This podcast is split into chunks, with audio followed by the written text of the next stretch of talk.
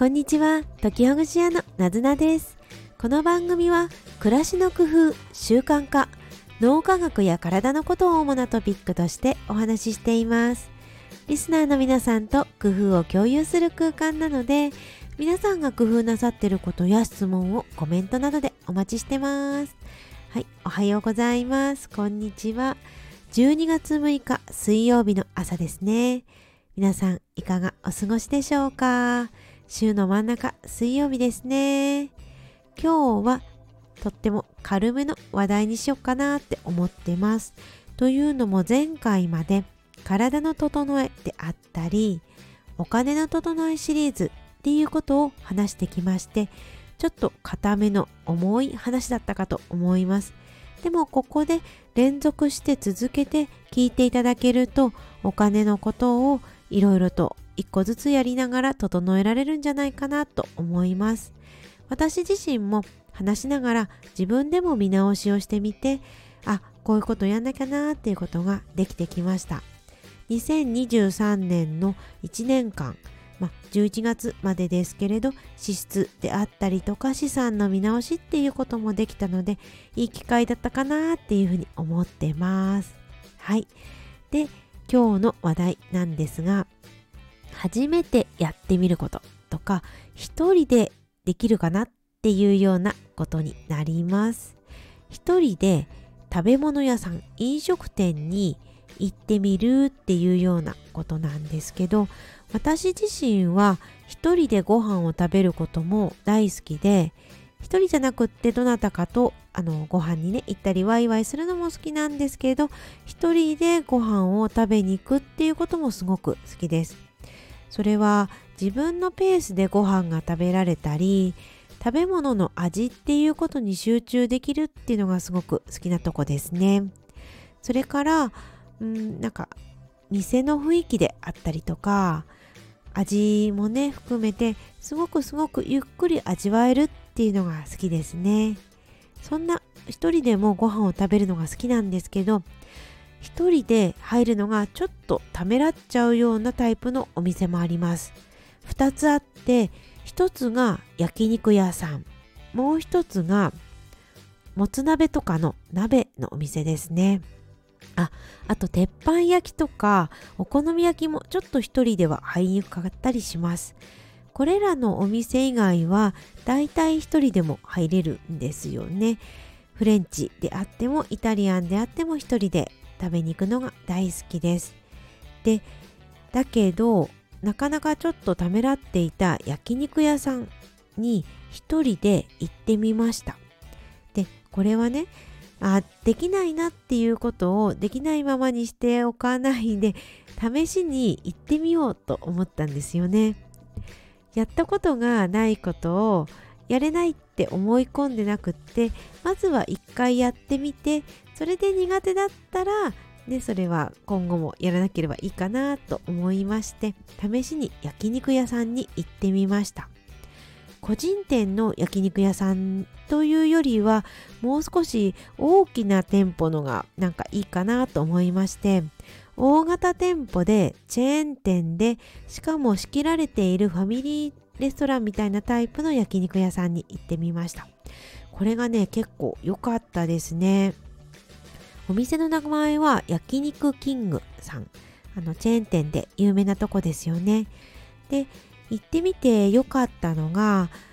ファミリーレストランみたいに席が仕切られていてほとんど周りからはあの、ね、視線を感じずに自分だけでゆっくり焼けるっていうこと。あとは食べ放題のメニューが豊富でで自分の席でタッチパネルで選んででそれがあのえっとねお寿司屋さんみたいに回転寿司みたいな感じで自分の座っている椅子のエリアのところに自動でお皿がねやってくるんですね。ピューンってやってくるんです。レールみたいのに乗って。それも面白いなって思ったし席から離れずにつまり他の人とほとんど会わずに自分だけの世界を楽しめるっていうのが良かったですね。あとはタッチパネルでメニューを選ぶので自分でゆっくり選べるっていうのも良かったですし一回頼んでみて美味しかったものは繰り返し頼むっていうこともできました。そして何より一人で焼肉が楽しいなっていうふうに思ったのが自分のペースで焼いて食べるっていうことができるからですね。誰かと一緒に行ってワイワイ喋りながら食べるのもいいんですけど私はちょっと注意散漫と言いますかあんまり、うん、いろんなことに注意を払いながらご飯を食べるっていうのが得意ではないんですよね。なのでうんと喋ってると喋ってばっかりいて食べることを忘れてしまったり食べてばっかりいると喋ることを忘れてしまったりなんていうこともあったりします。特に焼肉の場合は肉を焼きながらご飯を食べて話すっていうマルチタスクがね必要になりますよね。ちょっと難しい言葉かもしれないんですけど様々なあの複数のことを同時並行に行うマルチタスクが必要になってくるので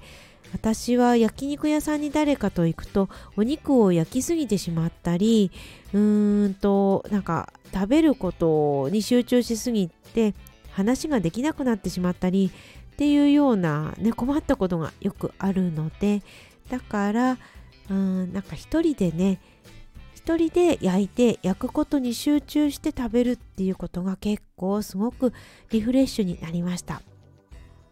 お肉の中でも牛肉も美味しかったですけど鶏肉を焼くのが私自身はすごく楽しかったですね。